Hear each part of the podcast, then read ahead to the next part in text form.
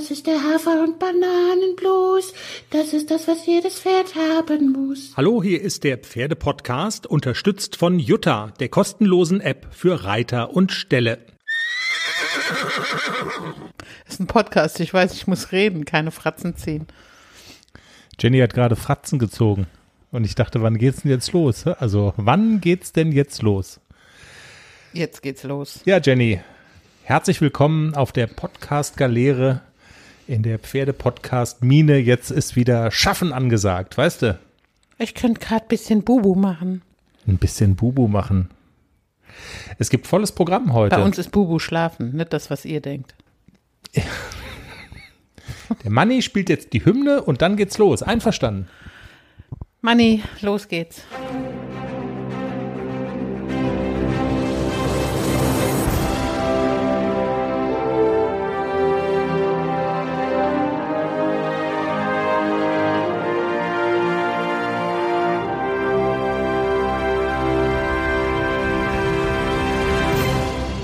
Unser Orchestermusiker Manni mit der Pferdepodcast-Hymne Folge 172. Herzlich willkommen und schön, dass ihr dabei seid.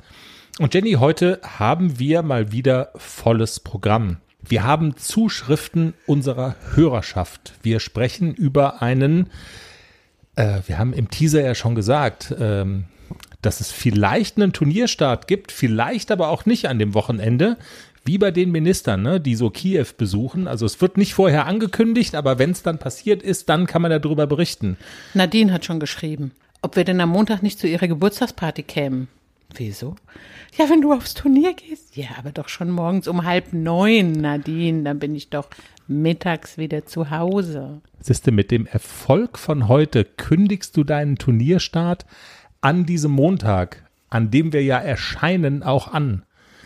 Macht das der Erfolg von unserem Aufzeichnungstag heute, dass du deinen Start an diesem Montag, an dem Tag, an dem wir erscheinen, jetzt äh, dann quasi doch ankündigst? Das ist ja schon lustig. Aber wir haben es doch schon gesagt im Teaser. Dass du an diesem Pfingstmontag startest. Ja.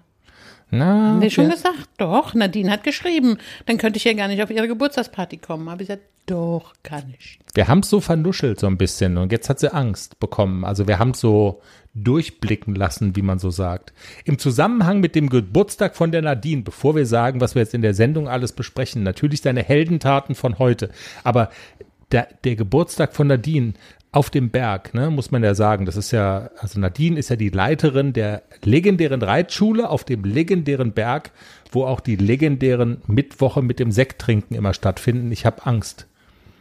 Ich hab, ja, ich habe? Angst und zwar weißt du wovor? Ja, du fährst. Na super, Wir ich fahren fahr. wieder mit zwei Autos, ne? Ja, vielleicht. Aber, also wovor ich ja Angst habe, weil das ja jetzt heute, also dann eine Geburtstagsparty ist, ist es da anders als sonst? Ist es da auf einmal nicht mehr so, wie soll ich sagen, also hat es diesen rustikalen Charme nicht mehr? Sind da auf einmal jetzt Hussen über diese Plastikstühle gespannt? ist da, Fall. sind da weiße Tischdecken? Gibt's da jetzt irgendwie anstelle von äh, irgendwie so rustikales Plastikgeschirr, gibt's da auf einmal weiße Teller mit Silberbesteck? Ge ist da anstelle des knisternden ähm, äh, Grills, äh, der, der knisternden Feuerstelle, Feuer genau, ist da, also steht da irgendwie jetzt ein Koch mit Mütze, der an irgendeinem Gasgrill, äh, Outdoor-Herd irgendwas kocht oder so. Ich glaube nicht. Günther wird am Grill stehen, wird mit seinen Mensch. dreckigen Pferdehänden die Würstchen umdrehen und die Brötchen aufschneiden. Also das wäre mir sympathisch, jetzt mal ohne Scheiß. Ja, alles wie immer, glaube ich. Bisschen Also- mehr Alkohol, bisschen mehr Essen, bisschen mehr Leute, aber sonst alles wie immer. Nicht, dass da irgend so ein Caterer steht und Das man nicht. dass das jetzt auf einmal so auf, auf fein ist, weißt du? Das wäre ganz schrecklich. Wir wissen es nicht. Doch, wir wissen's. Doch, wir wissen es. Es wird toll. Wir freuen uns. Herzlichen Glückwunsch zum Geburtstag. Herzlichen Glückwunsch zum Geburtstag, Nadine. Nachträglich. Sie hatte doch schon vor. Ja, nachträglich, sag ich doch. Heute feiern wir ihn. Und wir kommen, natürlich. Ja, zarte 29, die liebe Nadine. Zarte 29. Mhm. Ehrlich jetzt? Plus X. Ach so, plus X. Jenny, wir sprechen über deine Heldentaten von heute. Wir sprechen über BG im Pferdekindergarten. Wir sprechen darüber, was ähm, Klecks so gemacht hat im Windschatten von ACDC, der ja bei den Turnieren im Einsatz war. Wir haben einen fantastischen Interviewgast heute. Mareile Braun spricht über ihr Buch Wie wir bessere Pferdemenschen werden. Und bevor wir das alles besprechen, will ich eine kurze Zuschrift vorlesen von unserer Hörerin Ivy oder unserem Hörer Ivy. Ich weiß es nicht so genau. Ivy oder Ivy hat uns geschrieben darf ich es mal kurz vorlesen? Es ist so knuffig. Ich mag den Pferdepodcast sehr gern und freue mich immer, wenn eine neue Folge kommt. Ich finde es dann immer voll traurig, wenn sie zu Ende ist. Ich finde den Pferdepodcast auch sehr spannend. Und der Pferdepodcast ist auch cool. Ich habe schon alle Folgen einmal durchgehört auf meinem iPad, aber dann ist es abgestürzt und ich verwende jetzt mein Handy. Das ist viel angenehmer, weil ich jetzt hier auch Kommentare schreiben kann. Sehr gut.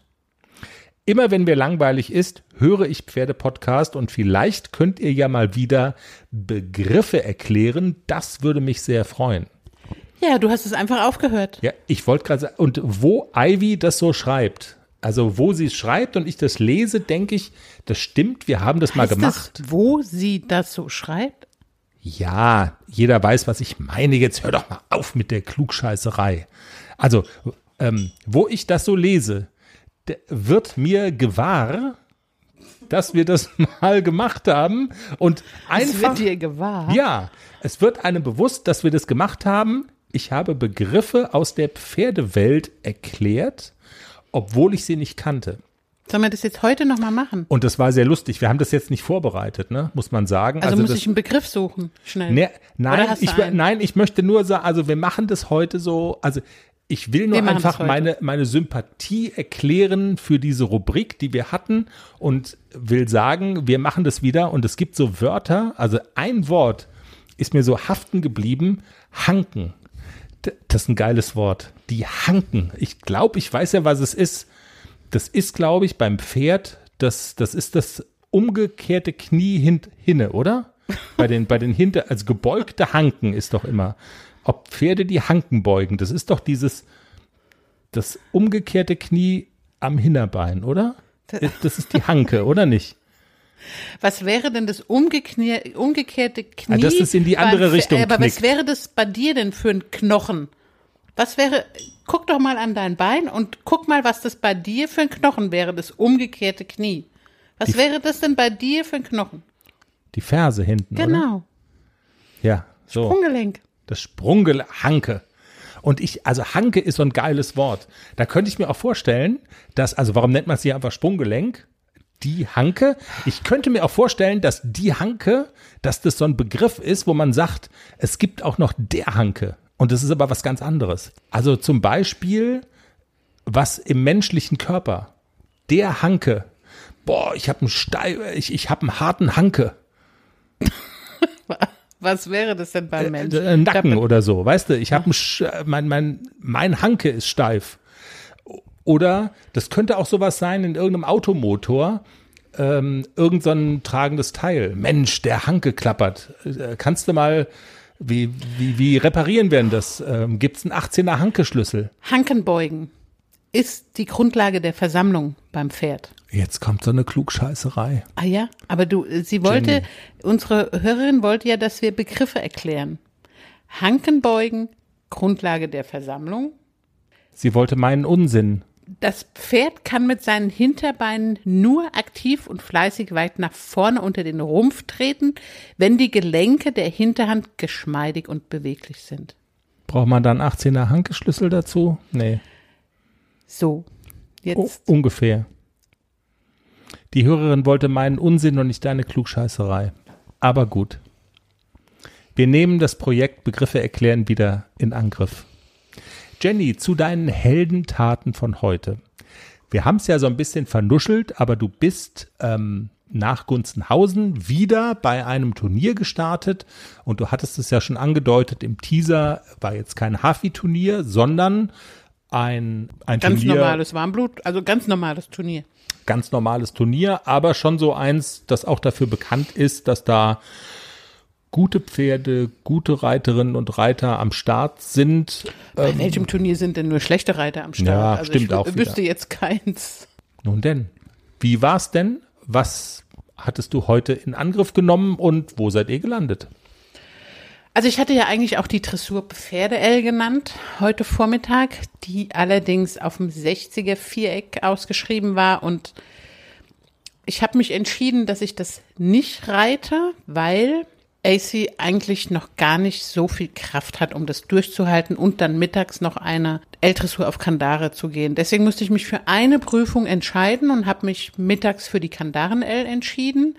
Auch auf dem 60er Nein, Viereck? auf dem 40er Viereck. Auf dem, okay. Genau, Mhm. deswegen äh, bei diesem Wetter und so, das kostet auch schon ganz schön Kraft bei dieser Schwüle und so. Und deswegen dachte ich, okay, eine Prüfung reicht an diesem Tag. Wir brauchen keine zwei. Und dann habe ich mich für das 40er Viereck und für die Dressur auf Kandare entschieden. Die L7 ist ja gar nicht so einfach. Die wurde auch geritten in Gunzenhausen als Qualifikation für die Kühe. Genau. Ähm, Und da Ja, habt ihr aber- ja ziemliche, wie soll ich sagen, wie, also wie sagt man's nett, aber da waren äh, da waren ein paar Patzer drin. Patzer ja. drin, genau, ja. Mhm. Ganz fehlerfrei waren wir heute auch nicht, sonst hätte es eine 10,0 gegeben. Nein, es ist also, aber wir hatten auch heute ein paar kleine Patzer drin. Also es war insgesamt, war, war AC super, er ließ sich toll reiten. Also wir, ähm, er ist ja, er ist ja sehr souverän. Auf dem Abreiteplatz ist er manchmal so ein kleines Schweinchen. Da fuhr ein Traktor vorbei, dann fängt er an zu bocken. Da ist er, der kann sich nicht konzentrieren und dann wird er schief. Und also auf dem Abreiteplatz ist der manchmal echt so ein kleines Schweinchen. Und dann geht man in dieses Viereck, in das Vorbereitungsviereck und dann sagt er, okay, also ich bin da, ne? Wo bist du? Du auch da? Alles klar. Und dann ist der mustergültig. Der geht an allem vorbei. Der wackelt nicht mit dem Ohr. Der ist wirklich da. Und wir können einfach reiten. Ich bin es ja gar nicht gewohnt. Nixon hat ja immer Theater gemacht, bei allem ein Blatt vom Baum, oh Gott, da kann ich nicht hingehen. Elsie ist ganz cool und sehr souverän.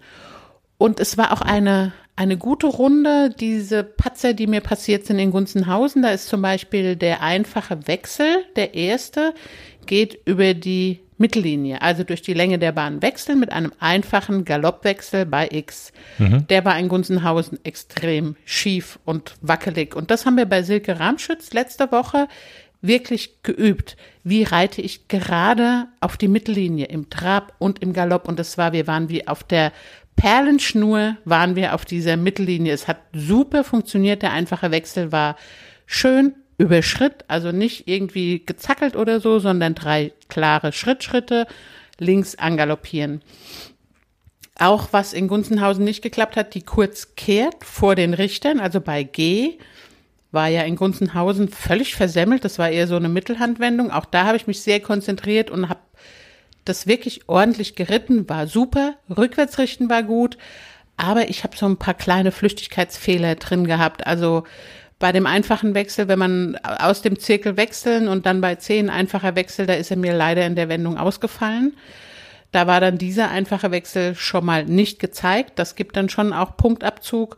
Und einmal ist er mir in der Trabverstärkung angaloppiert. Auch da gibt es Punktabzug für nicht gezeigt oder nur zum Teil.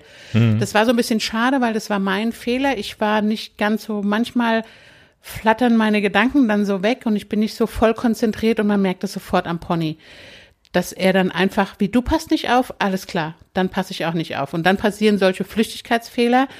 Hat mich ein kleines bisschen geärgert, aber es gab am Ende eine 6,6.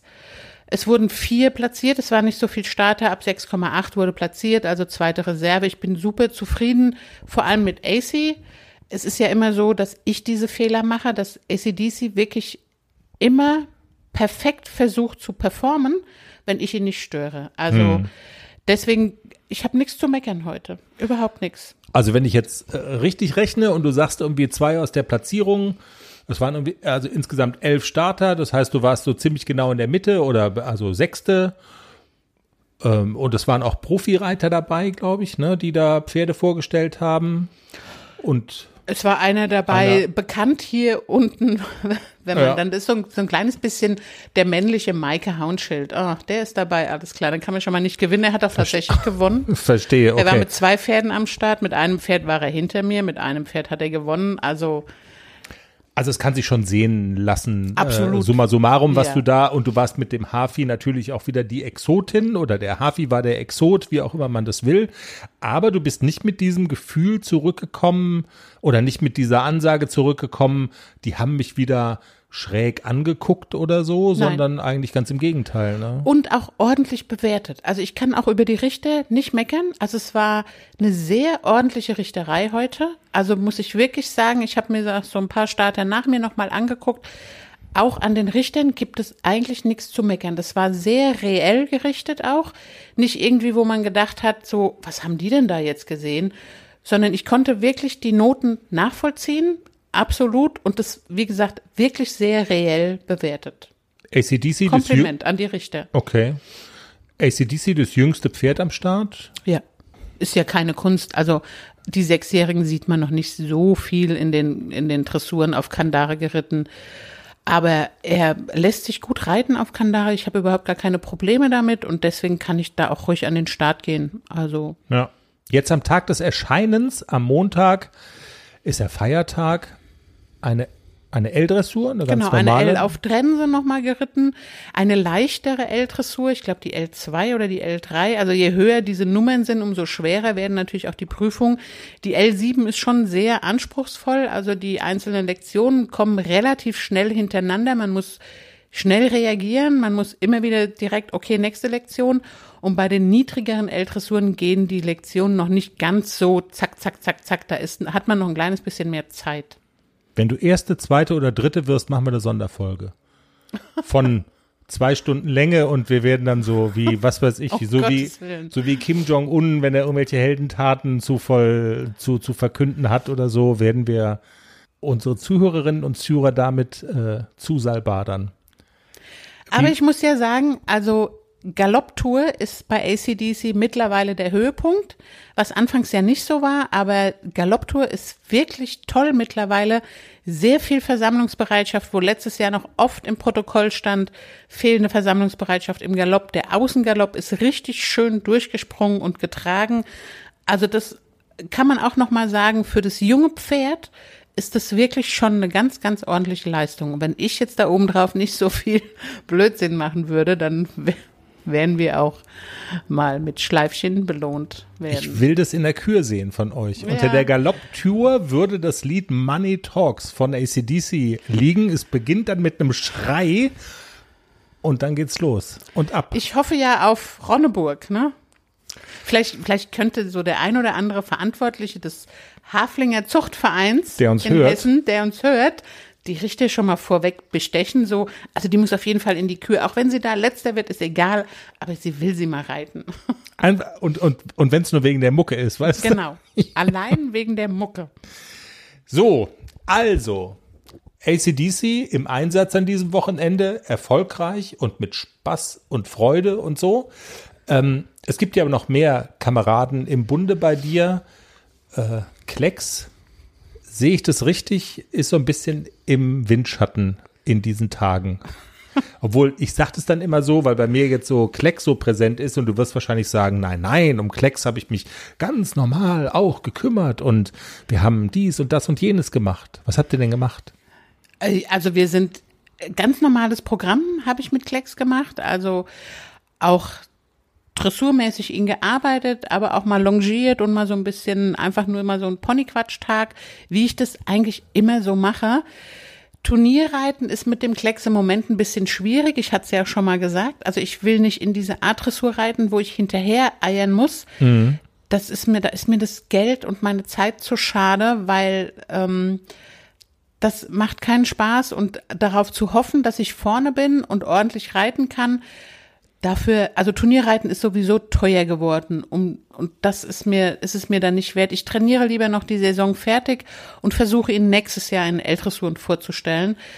Wir sind, wir kommen auch weiter. Er hat gute Tage, er hat schlechte Tage. Ähm, das ist aber, glaube ich, bei allen so.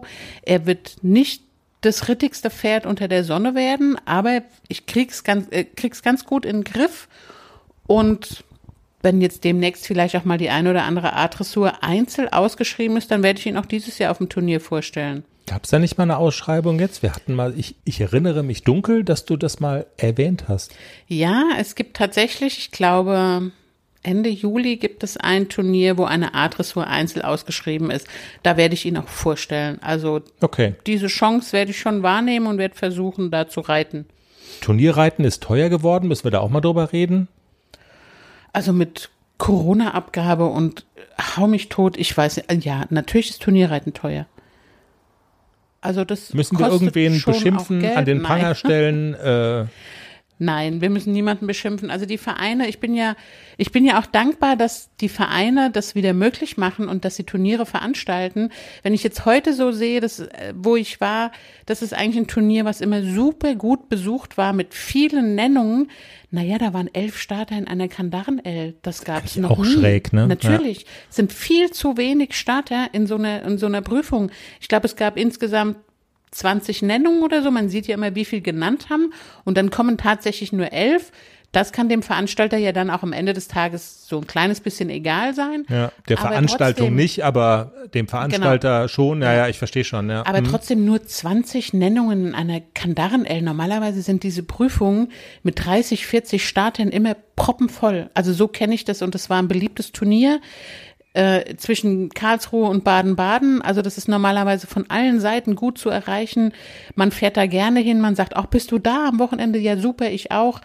Aber es war wirklich so ein bisschen traurig. Und danach gab es eine M-Dressur. Ich glaube, da waren acht Starter drin. Das ist schon so ein bisschen traurig, dass, dass die Veranstalter nicht mehr so viele Nennungen haben. Und es werden ja auch Turniere abgesagt, weil die Veranstalter sagen, es sind zu viel, zu wenig Nennungen. Das lohnt sich nicht für uns. Ist sehr schade. Wird die Gegend rund um Baden-Baden zum Hotspot? Also zum, äh, wie, wie sagt man, sozialen Brennpunkt? Also ist da irgendwie, ge- sind da Umbrüche im Gange, die wir nicht kennen? Nein, Spaß. Aber ich weiß schon, was du meinst. Das ist, äh, aber komisch ist schon. Weil es sind ja nicht weniger Reiter geworden, ne? Und äh, also durch Corona, ja, ja, man versteht es schon, aber Aber es ist nicht mehr so wie früher, dass man zum Beispiel sagt, man, man fährt auf jedes Heckenfest, weil Turnierreiten eben teuer ist. Ich glaube, ich habe dafür die L-Dressur 18 Euro bezahlt, Startgeld. Früher hatte sowas mal 12 Euro, 11 Euro, 12 Euro kosten diese L-Dressuren und mittlerweile sind die richtig teuer. Vielleicht unterschätzen wir das auch tatsächlich, dass die Leute das einfach merken, irgendwie gestiegene Preise, Ukraine-Krieg, Ja, hast du nicht ich schon, gesehen und ja. so. Und dann Äh, überlegt man sich, auf welches Turnier man fährt. Und ähm, Reiter sind ja auch ganz oft Nicht reich, Nicht sondern reich, genau. genau. Ja, ja, ja. Äh, Das ist tatsächlich auch was, wa- was ja so ein Gedankenfehler ist, weil oft ist es ja so, dass man, dass das Leute Pferde haben, die halt auch nicht so viel Kohle haben und ähm, entgegen des Klischees und die dann eben bei sowas einfach nachrechnen. Ja, absolut. Okay, Jenny, wenn wir über deine Turnierpferde sprechen, die Jungen, dann lass uns auch bitte noch ganz kurz über den ganz Jungen sprechen. BG, das ist ja immer eine Freude, ähm, also Social Media mäßig auch, weil ich immer die Videos von ihm poste und da sind zum Teil ja sehr knuffige Videos dabei. Der ist ja jetzt in Frankreich in seinem Pferdekindergarten, das kann man sagen, irgendwie so richtig angekommen, oder? Das ist jedenfalls der Eindruck, den man so gewinnt, wenn man sich diese ganzen Videos so anguckt, die man sieht. Ja, das hat jetzt ein bisschen gedauert. Also er hat einfach so seine Zeit gebraucht, um sich da heimisch zu fühlen. Aber inzwischen ist er da, glaube ich, wirklich richtig angekommen. Er springt auch nicht mehr über die Wasserrinne. Er macht nur noch einen großen Schritt drüber. Ja. Und gestern konnte ich, den, konnte ich ihn auch das erste Mal einfach von der Koppel holen, ohne dass wir dieses, du hast es schon gesehen, er bleibt einfach stehen und geht keinen Schritt mehr weiter. Ich gehe hier nicht weg. Also der muss mitkommen. Und gestern konnte ich wirklich die anderen Kleinen, die kann ich dann immer mit dem Strick so wedeln und ihr bleibt mal weg und BG geht einfach raus. Als hätte er nie was anderes gemacht. Also ich war ganz happy und ganz stolz. Er genießt es auch sehr, wenn ich ihn dann putze und ihm die Mähne kämme und also so ein bisschen an ihm rumfummel und dann entspannt er auch und er genießt es auch sehr und er wird immer Gelassener, oder? zutraulicher Ja. und gelassener. Er ist ja immer noch so ein bisschen schüchtern und so ein kleines bisschen ängstlich, wenn er Dinge nicht kennt. Er wird nie kopflos oder so. Also er hält immer diesen ganzen Stress, den er da offensichtlich hat, den hält er gut aus. Aber man sieht ihm schon an, die Augen werden groß und er hat schon auch immer noch so bisschen Furcht vor manchen Dingen, die er nicht kennt. Aber es wird besser und er vertraut mir inzwischen auch und er geht auch mit mir, auch zu, an Dingen vorbei, die er nicht kennt. Und ja, er ist, glaube ich, da einfach zu Hause jetzt. Er hat Muckis gekriegt, richtig viele. Wenn man, wenn man so sein, sein, seine Hinterhand anguckt, ich glaube, das ist von den vielen Spielen und die steigen sich hier auch an und also er sieht richtig gut aus. Also du meinst, er kann die Hanken beugen, so, ja? Er kann die Hanken beugen, ja. Okay. Er sieht schon aus wie so ein kleiner Quarter. Da draußen schießt's. Ich weiß nicht, ob man das äh, in der Aufnahme hört, aber du guckst immer so ein bisschen runter zu unserem Hund. Der ist ja irgendwie. Die schläft. Die, alles klar, sehr gut. Das Beste. Unser Hund fürchtet sich vor allem, was schießt. Warum es auch immer schießt. Verrückter Keine Schwarzwald. Ja, und der Älteste in der Pferde-Podcast-Herde. Gibt's was Neues von Globilas. Globus? Ich habe ich heute gerade ein Foto gepostet. Du schimpfst ja immer, wenn ich es nur in meinem Status poste. Der sieht fantastisch aus. Ach, also komm. der sieht wirklich toll aus. der, Dir ist ja halt das da, Foto angucken. der ist ja im Rentnerparadies Baden-Baden, kann man sagen. Genau. So im erweiterten Rentner. Das ist ja, also sowohl für Menschen als auch für Pferde ist es ja das Rentnerparadies. Sieht gut aus, ja. Sieht Jetzt kann man ja das Foto aus. jetzt nicht sehen im Podcast auch, du musst es beschreiben. Goldenes Fell. Genau. Goldenes Fell. Man sieht keine Rippen. Er sieht Sehr gut. er ist, sieht gut aus, also so viel laufen, man sieht ihm das an, dass die sich viel bewegen. Natürlich hat er nicht so viele Rückenmuskeln, der hängt so ein kleines bisschen durch, aber er ist 25, da darf der Rücken auch so ein kleines bisschen hängen, aber für, für einen Rentner absolut top steht er da. Sehr gut. Jenny, dann würde ich vorschlagen, kommen wir zum Interviewgast unserer heutigen Folge, Mareile Braun aus Norddeutschland. Sie hat ein Buch geschrieben, wie wir bessere Pferdemenschen werden. Ähm, sehr spannend und wir haben im Teaser ja schon kurz drüber gesprochen. Sie war eine Nacht lang für ihr Buch unter anderem in dem Aktivstall, in dem ihr eigenes Pferd steht. Sie wollte mal wissen, wie die so ticken.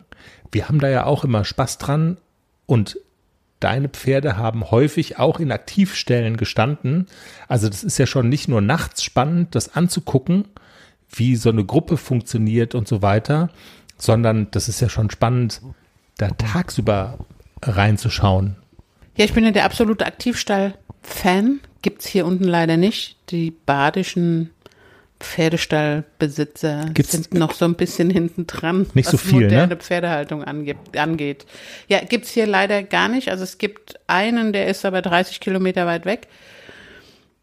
Ist total schade, aber das ist eine tolle Sache und wirklich da, man kann da stundenlang sitzen und gucken. Und sitzen und gucken. Ist wie Kino. Mareile war da ja nachts. Sie wollte wissen, würde ihr Pferd zu ihr kommen und sie erkennen? Also, also ist sie mehr als diejenige, die das Futter bringt, sondern ist sie sozusagen auch Bezugsperson für so ein Pferd? Ich glaube, es kommt immer aufs Pferd an. Also ihr Pferd hat sie sofort erkannt und, wus äh, und war auch verwundert, dass sie da war. Wir haben im Teaser ja auch schon kurz drüber gesprochen. Glaubst du, deine Pferde würden dich auch erkennen und zu dir kommen? Also Globus würde mich erkennen, würde sich sofort wieder verpissen. Nixon Der wäre hat aber auch- vielleicht mal kurz gekommen, hätte gesagt, hast du einen Keks? Nee, okay, alles klar, dann gehe ich wieder. AC würde, glaube ich, sich neben mich legen und die ganze Nacht bei mir schlafen und Klecks würde das auch machen, aber nur, weil AC das macht. Und wenn der das macht, will ich das auch. So, hätten wir das jetzt auch geklärt? Genau. In dem Sinne, BG weiß ich noch nicht. BG ist noch Fragezeichen. Genau, so würden Jennys Pferde reagieren. Wir sprechen jetzt mit Mareile darüber, wie ihr Pferd reagiert hat und überhaupt sprechen wir mit Mareile über ihr Buch, wie wir bessere Pferdemenschen werden. Hallo Mareile, herzlich willkommen bei uns im Pferdepodcast. Hallo, guten Tag. Vielen Dank für die Einladung, lieber Chris. Sehr gerne. Mareile, du bist ja eine Frau mit vielen Jobs und vielen Bezeichnungen, Trainerin, Coach. Du bist Journalistin, du entwickelst Magazine und du bist Buchautorin. Und in dieser Eigenschaft sprechen wir quasi heute miteinander, denn dieser Tage erscheint das Buch von dir, wie wir bessere Pferdemenschen werden. Und du hast mir ja sozusagen eine digitale Version des Buchs als PDF schon mal zukommen lassen und ich konnte so ein bisschen drin rumschmökern und bin quasi sofort über den ersten Satz gestolpert. Da heißt es nämlich wörtlich zu Beginn ein Geständnis, ich bin keine Pferdeexpertin. Ja. Mareile, was ist dir denn da eingefallen, trotzdem ein Buch mit diesem Titel zu schreiben? Ja, gute Frage, Chris. Werde ich gerne beantworten. Total richtig. Ich bin keine Pferdeexpertin, aber du wirst ja auch noch den zweiten Satz gelesen haben, denn da steht, zumindest nicht im klassischen Sinne. Das stimmt, und, das habe ich jetzt unterschlagen. Ja.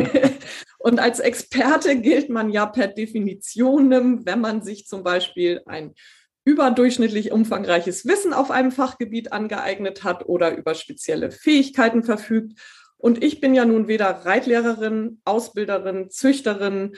Ich habe auch nicht professionell Pferdeflüsterei gelernt oder eine Akademie gegründet und ja, wissenschaftliche Studien habe ich auch nicht veröffentlicht.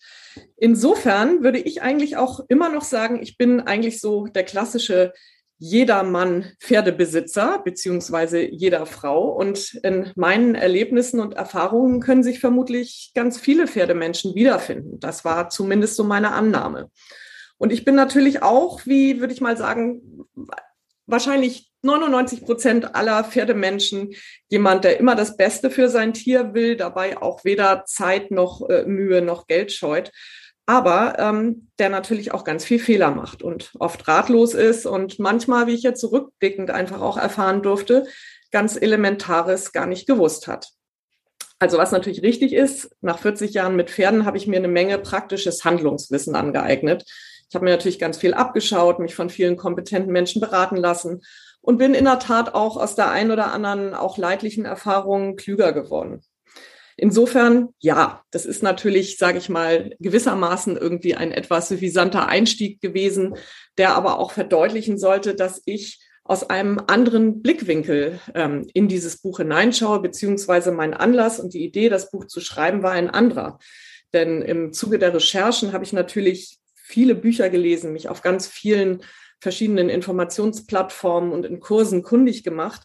Und ich muss sagen, also Literatur über die Natur und den Umgang mit Pferden, da gibt es ja sehr viel Schlaues bereits auf dem Markt. Und was mir spannend erschien und irgendwie auch naheliegend, war durch die Brille meiner beiden Berufe auf das Thema zu schauen. Ich bin ja, wie du richtig gesagt hast, äh, von Haus aus Journalistin und pferdegestützter Coach. Das heißt, Kommunikation ist tatsächlich mein Herzensthema. Ich würde sogar von Berufung sprechen. Mir liegt also wirklich sehr daran, dass wir uns selbst und andere besser verstehen. Und zwar egal, ob im Kontext mit meinen eigenen Kollegen oder in den Coachings mit Führungskräften und Teams. Da ist das Verstehen und Verstanden werden eigentlich eine fortwährende und wahrscheinlich die größte Herausforderung. Und wenn man sich überlegt, Chris, ähm, uns Menschen untereinander fällt das ja schon oft schwer, sich zu verstehen, obwohl wir vermeintlich die gleiche Sprache sprechen. Und bei Pferden, die ja nun so ganz anders denken und fühlen als wir, da liegen wir mit unseren Interpretationen oft komplett daneben. Und was uns aber eint, Pferde wie Menschen, so unterschiedlich wir auch sein mögen, ist, dass beide sich wünschen, verstanden zu werden. Und dabei, dabei soll das Buch ein bisschen helfen. Mareile, dein Buch ist ja eine ganz besondere Mischung, finde ich. Und zwar auf der einen Seite schreibst du aus deiner Sicht mit deinem Blickwinkel Dinge auf und du lässt auch noch viele Experten zu Wort kommen. Also es ist eine ganz eigene Mischung. Wir werden da auch, denke ich, gleich noch ein bisschen ausführlicher drüber sprechen, was du dir dabei gedacht hast und wie das Ganze so äh, komponiert ist. Zunächst aber mal ziehst du die Menschen, deine Leserinnen und Leser mit einer sehr persönlichen Geschichte in deinen, in den, in den Bann und, und in das Buch rein, nämlich du beschreibst eine gemeinsame Nacht mit deinem Pferd. Warum dieser Einstieg? Was hat dich da, was war da so der, der Auslöser dafür und ähm, was kann man da mitnehmen als Leserin oder Leser? Ja, in der Tat, ein, ein ungewöhnlicher Einstieg und auch eine ganz spontane Idee, die ich irgendwann hatte bin ja nun äh, nicht nur von Berufswegen, sondern tatsächlich aus meiner Natur heraus ein sehr neugieriger Mensch. Und ich hatte mich schon lange gefragt und wollte immer mal wissen, was die Pferde eigentlich so treiben, wenn die unter sich sind. Das heißt, wenn wir Menschen nicht um sie herum puzzeln und irgendwie äh, sie sozusagen von dem ablenken, was Pferde vielleicht eigentlich gerne tun wollen. Denn das ist ja immer so, man bildet sich als Pferdebesitzer ja mal ein, sein Tier genau zu kennen. Und in Wahrheit haben wir ja aber nur einen ganz begrenzten Einblick in ihr Leben. Die wenigsten von uns bringen, verbringen ja Tag und Nacht mit ihrem Pferd. Ja. Und da unser Pferd ähm, ja nicht in einer Box steht, sondern in einer großen Aktivstallherde mit Wallachen und Stuten, die also Tag und Nacht äh, sich frei bewegen können und zwischen drinnen und draußen auch äh, wählen können, fand ich es einfach total spannend, mal zu sehen, was da so nachts vor sich geht. Also Pferde, die schlafen ja nicht wie wir stundenlang tief und fest, sondern haben viel kürzere Schlaf- und Wachzeiten. Und ich fand es interessant, mal zu sehen, was da so nachts vor sich geht in diesem großen WG-Schlafzimmer mit 29 Mitbewohnern, wer da bei wem liegt und wer schlafwandelt und wer da vielleicht hörbar träumt oder schnarcht. Und man muss sich überlegen, als ich das geschrieben habe, das war so die erste Phase der Pandemie, der erste Lockdown. Und da war sowieso nichts wie immer. Und ich dachte also, wenn nicht jetzt, wann dann mache ich mal so ganz so crazy Sachen, auf die man irgendwie sonst nicht kommt. Mhm. Denn wir, wir, wir Pferdebesitzer, zumindest hier in Hamburg, äh, gehörten ja damals zu den Privilegierten, die ihrem Hobby noch vollumfänglich nachgehen durften. Also der Stall wurde in dieser Zeit also noch mal mehr zur zweiten Heimat und so meine kleine Insel der Glückseligkeit mit Kontakten und äh, tatsächlich irgendwie ja auch anderen Menschen, die man ja da traf. Und ich hatte damals also die Zeit und, und irgendwie auch so das Mindset, meinem Pferd einmal völlig anders begegnen zu wollen. Und dazu kam noch ein ganz konkreter Anlass. Krisen, sagt man ja immer, äh, können auch Chancen mit sich bringen. Also bei mir war die bisher größte gesundheitliche Krise, die ich zu der Zeit gerade hinter mich gebracht hatte, ähm, die Chance, viel, äh, sage ich mal, in Ruhepositionen zu verbringen. Denn ich hatte mir nach einem Sturz von Carigno im Wald den Rückenwirbel gebrochen, äh, musste mehrere Wochen im Krankenhaus verbringen, hatte eine oh lange Reha-Zeit. Genau, und war da also in vielerlei Hinsicht auf mich selbst zurückgeworfen und äh, aufgerufen, mir mal ein paar Gedanken zu machen. Und im Verlaufe der weiteren Ereignisse in diesem Jahr habe ich tatsächlich dann auch gelernt, mein Pferd mit anderen Augen zu sehen. Und diese Nacht bei ihm, das war so einer der vielen kleinen, kostbaren Momente, die man mit seinem Pferd so haben kann. Und für mich wahrscheinlich einer der eindrücklichsten, weil ich bis dahin eigentlich nie so restlos davon überzeugt war, ob mich unser Pferd eigentlich wirklich erkennt. So im Sinne von mein Mensch. Also was bin ich denn für ihn, habe ich mich auch gefragt. Bin ich so der Futtergeber oder Fellkrauler oder manchmal auch menschliche Führmaschine, die ihn so durch die Gegend begleitet? Welche Rolle spiele ich Menschlein eigentlich in seinem Leben? Mhm. Und der Clou war, und damit hätte ich wirklich nicht gerechnet, dass mein Pferd, und ich bin da sehr leise, ich würde sagen geräuschlos aufgetaucht, habe da eine Position bezogen, habe mich nicht erkennt gegeben. Mein Pferd stand innerhalb von zehn Minuten vor mir in der völligen Dunkelheit und hatte mich enttarnt. Und es war im Verlaufe dessen, was dann so passierte, eindeutig, dass ich sein Mensch bin, den er sofort erkannt hat und dort irgendwie in diese Nacht sozusagen integriert hat, sich auch spürbar, hörbar wunderte, was ich zu dieser völlig komischen Zeit dort mache und so weiter.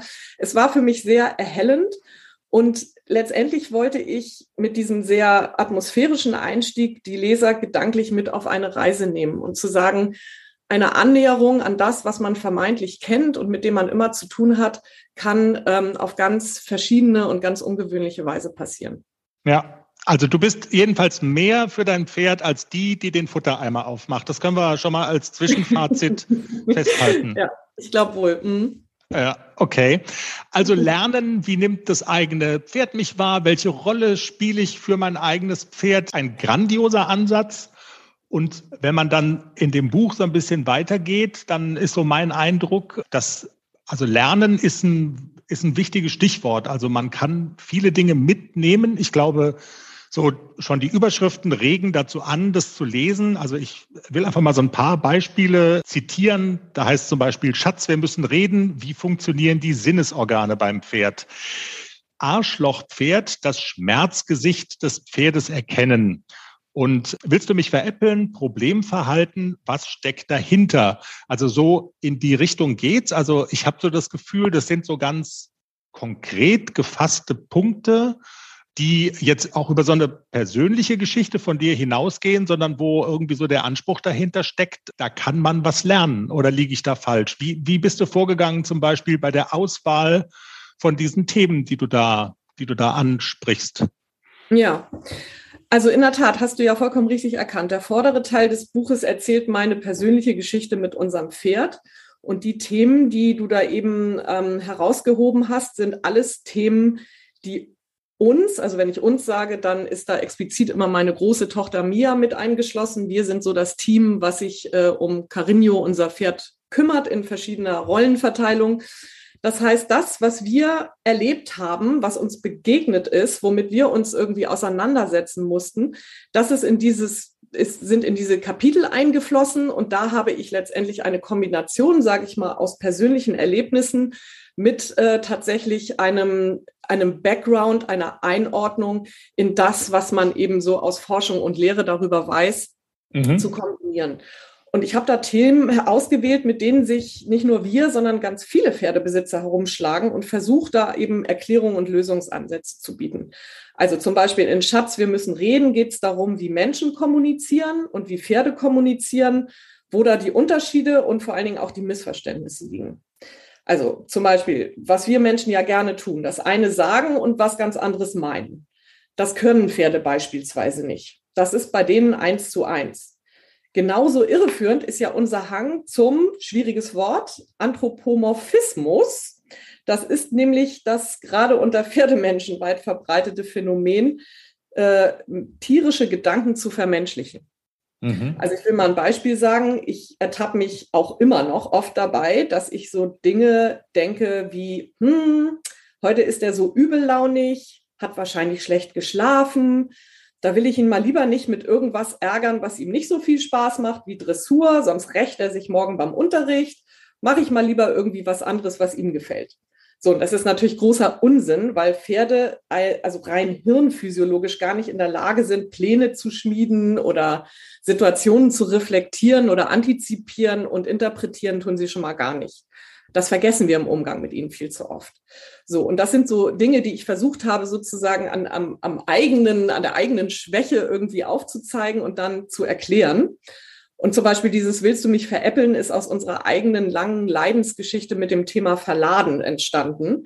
Ähm, das habe ich tatsächlich mit Hilfe mehrerer YouTube-Videos von Luke Teunissen auflösen können für uns. Und diesen Mann habe ich dann unter anderem später im Buch auch interviewt dazu.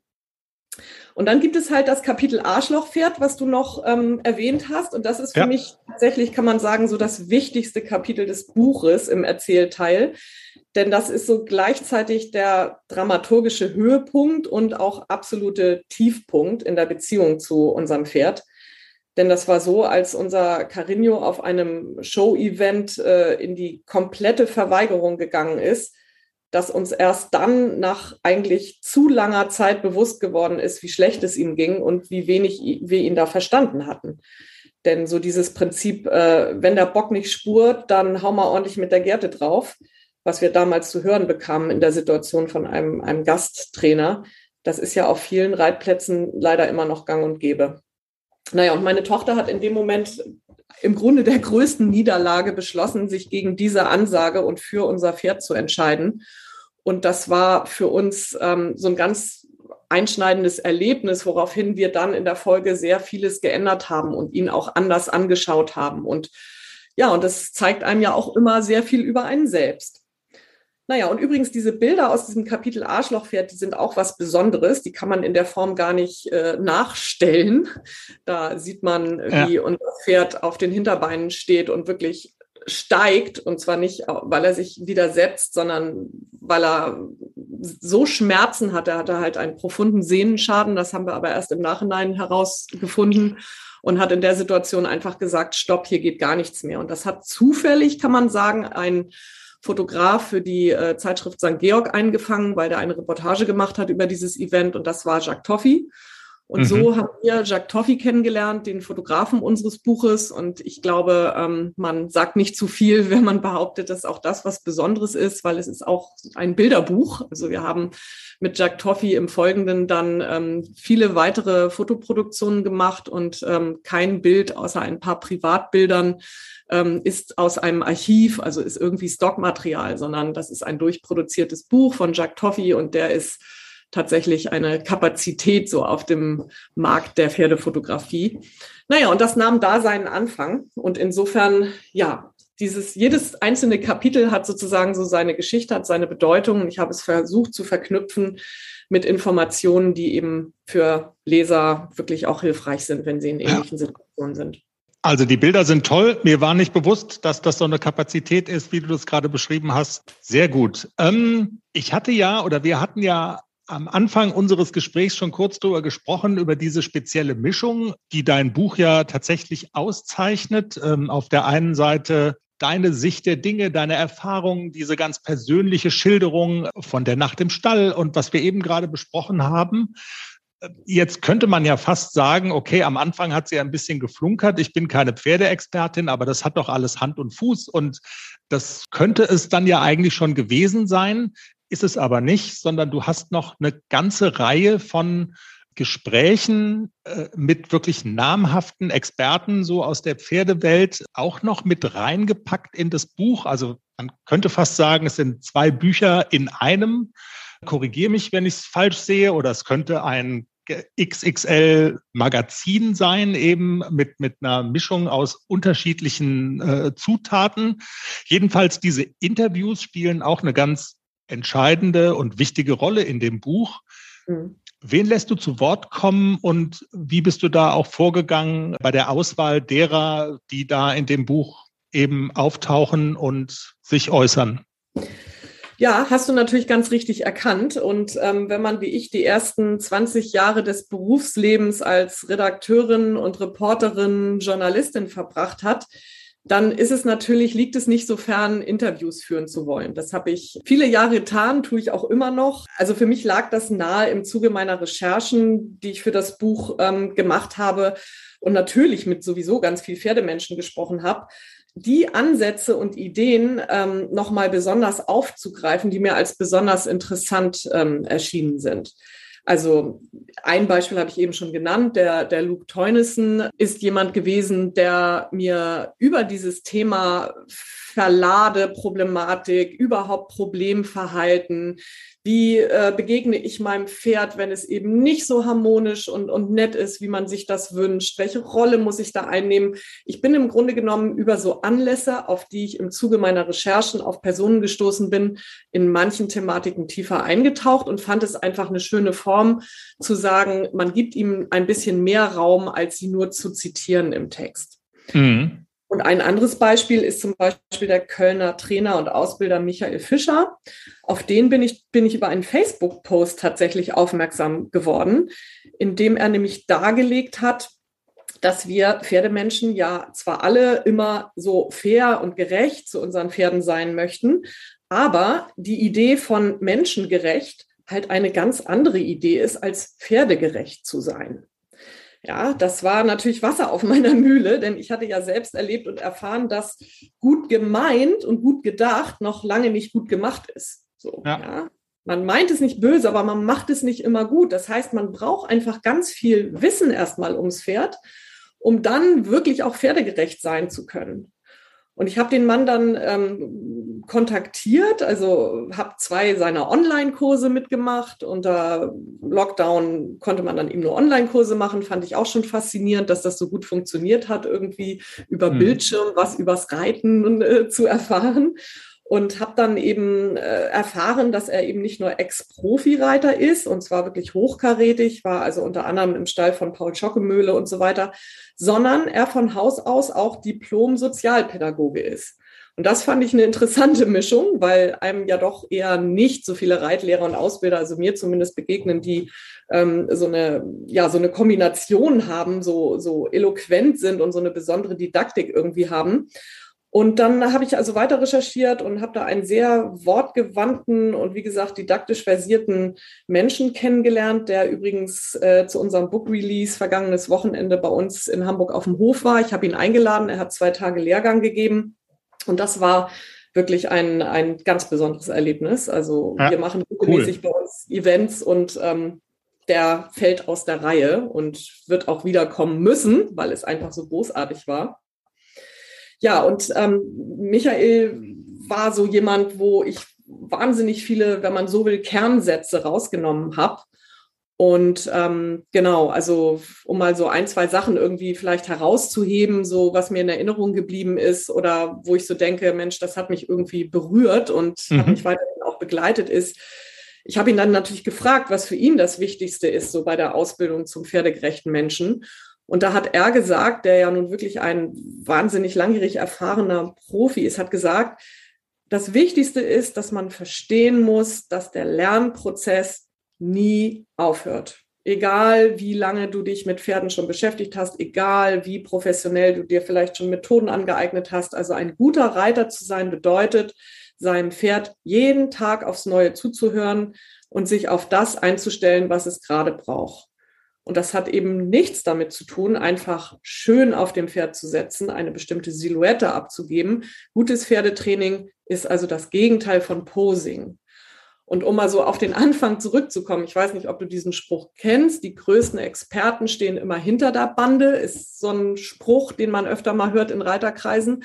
Mhm. Und das ist eben genau das, was ich nicht wollte, diese, dieses Schlaumeierhafte irgendwie von außen irgendwas beobachten und zu behaupten, ich weiß es irgendwie alles besser. Und dieser Michael Fischer ist das Gegenteil davon und er hat mich sehr berührt, auch deswegen, weil er gesagt hat, Pferde haben ihn persönlich zu einem besseren Menschen gemacht da sie ja konsequent ihren Instinkten folgen und deswegen also grundehrliche Leben, Lebewesen sind.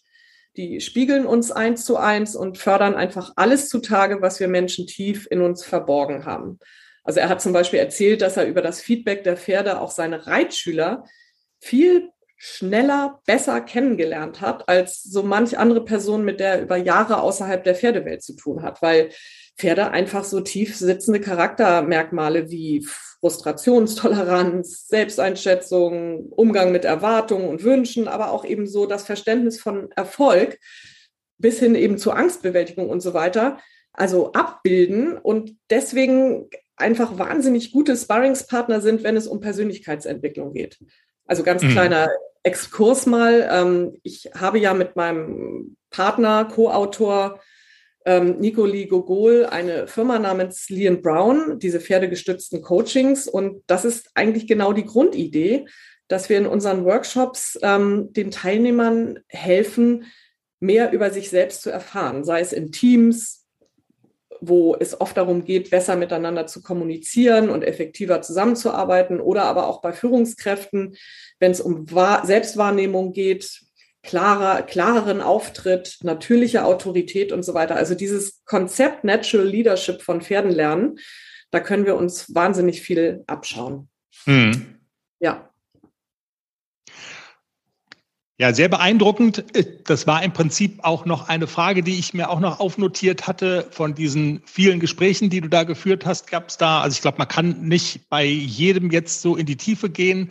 Gab es da Momente, die du beeindruckend fandest? Aber im Grunde genommen hast du die Frage ja schon ein bisschen beantwortet. Also Michael Fischer war zum Beispiel einer von deinen Gesprächspartnern, die offensichtlich bleibenden Eindruck hinterlassen haben. Ja, auf jeden Fall. Also bei Michael Fischer war es ja nun so, wie gesagt, der war letztes Wochenende hier, endlich mal wieder irgendwie eine eine face-to-face analoge Veranstaltung mit mhm. menschlichen, tierischen Berührung.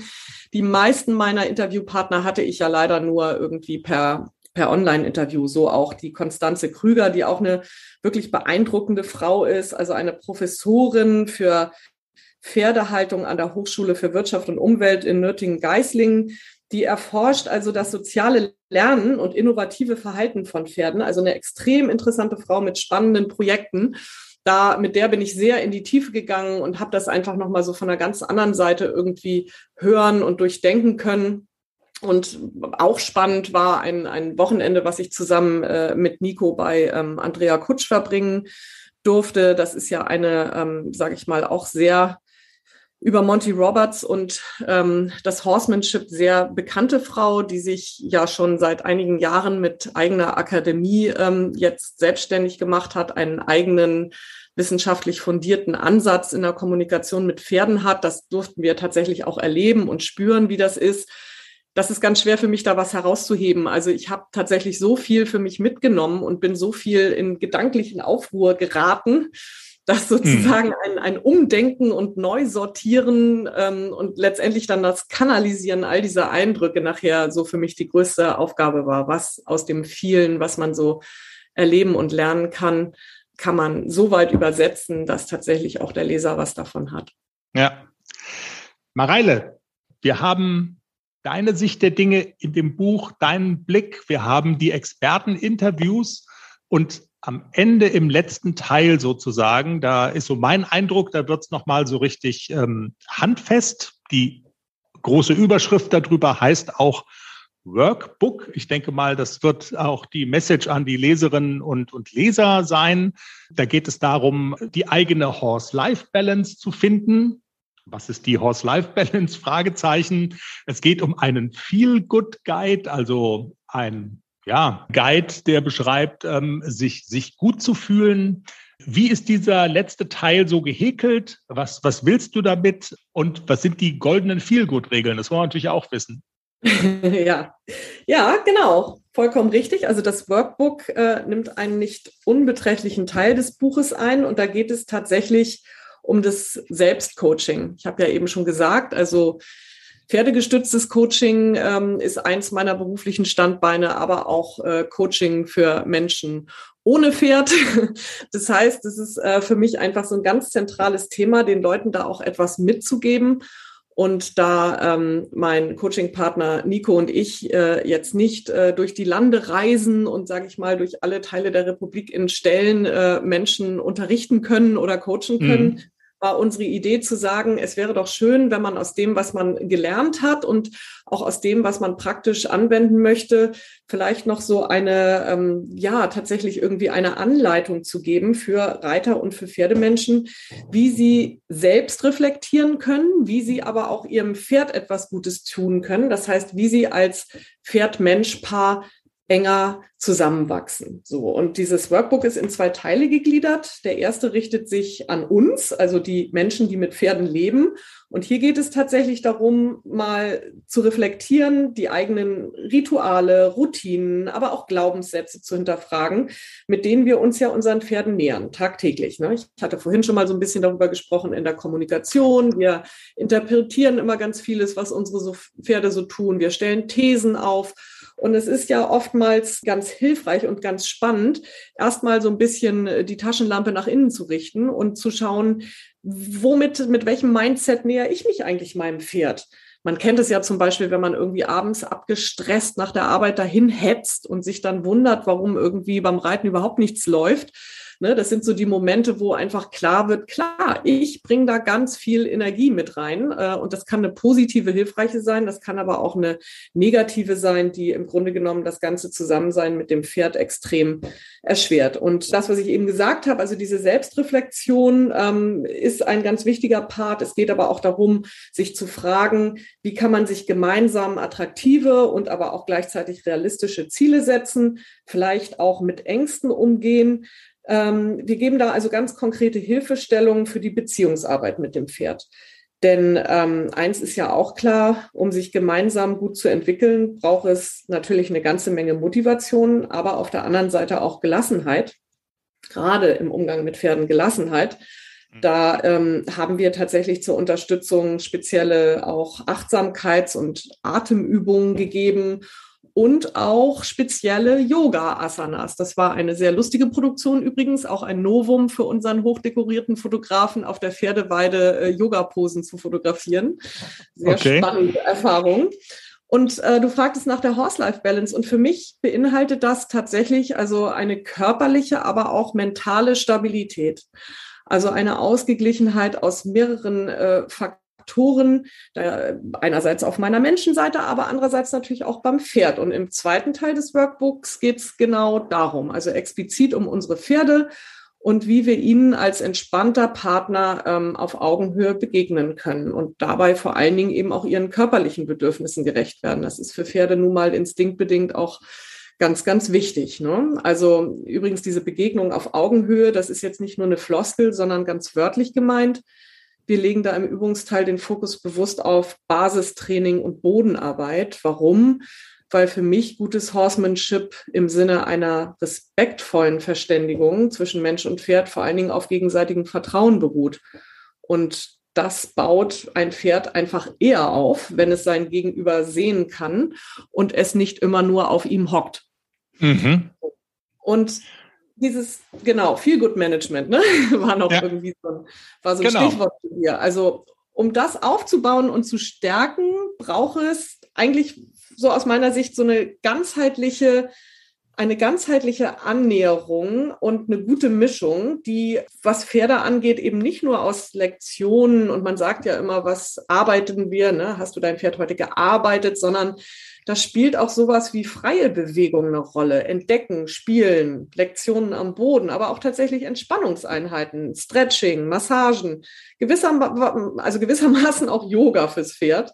Und, und das ist ganz wichtig, nicht zu vergessen, vielleicht sogar die wichtigste, ähm, der wichtigste Tipp, schenk deinem Pferd ausreichend absichtslose Zeit. Also sprich Stunden, in denen du gar nichts von ihm willst, außer einfach eine schöne gemeinsame Zeit zu haben. Genau, und wie man diese Quality Time so gestalten kann und ne, was hilfreiche Übungen oder Tipps sein können, das haben wir in dem Workbook abgebildet und das hat tatsächlich auch noch eine Fortsetzung ähm, bei uns auf der Website, denn jedes dieser ähm, Tabellen, Diagramme oder auch Übungen zum Selbstcoaching äh, ist mit einem QR-Code hinterlegt, so dass man sich die entsprechenden Arbeitsmaterialien runterladen und selber bearbeiten kann. Genau, und wer wow. dann noch tiefer einsteigen will, sozusagen, der äh, kann uns dann als Sparring-Partner auch für die persönliche Steigerung der Horse-Life-Balance gern kontaktieren. Wow, also eine ganz schöne Reise, die man da unternimmt mit deinem Buch. Sehr spannend, mhm. sehr umfassend. Mareile, ich wünsche total viel Erfolg. Mir persönlich hat es wirklich super gut gefallen. Ich fand die Mischung außergewöhnlich und ich danke dir ganz herzlich für das tolle Gespräch. Ja, vielen, vielen Dank, Chris, für dein Interesse. Hat mich sehr gefreut und mir sehr viel Spaß gemacht. Mareile Braun im Pferdepodcast. Den Link zu ihrem Buch natürlich bei uns in den Show Notes auf der Homepage www.derpferdepodcast.com. Und Jenny, wenn ich so auf die Uhr schaue, dann. Haben wir Hunger. Wenn ich so auf die Uhr schaue, haben wir Hunger. So, dann Nachdem wir jetzt, also dann würde ich, dann, dann verlassen wir jetzt die Podcast-Galeere, den Steinbruch wieder, den Gulag, sagen und essen, und essen was. Ich mache was zu essen. Wir sagen vielen Dank fürs Zuhören.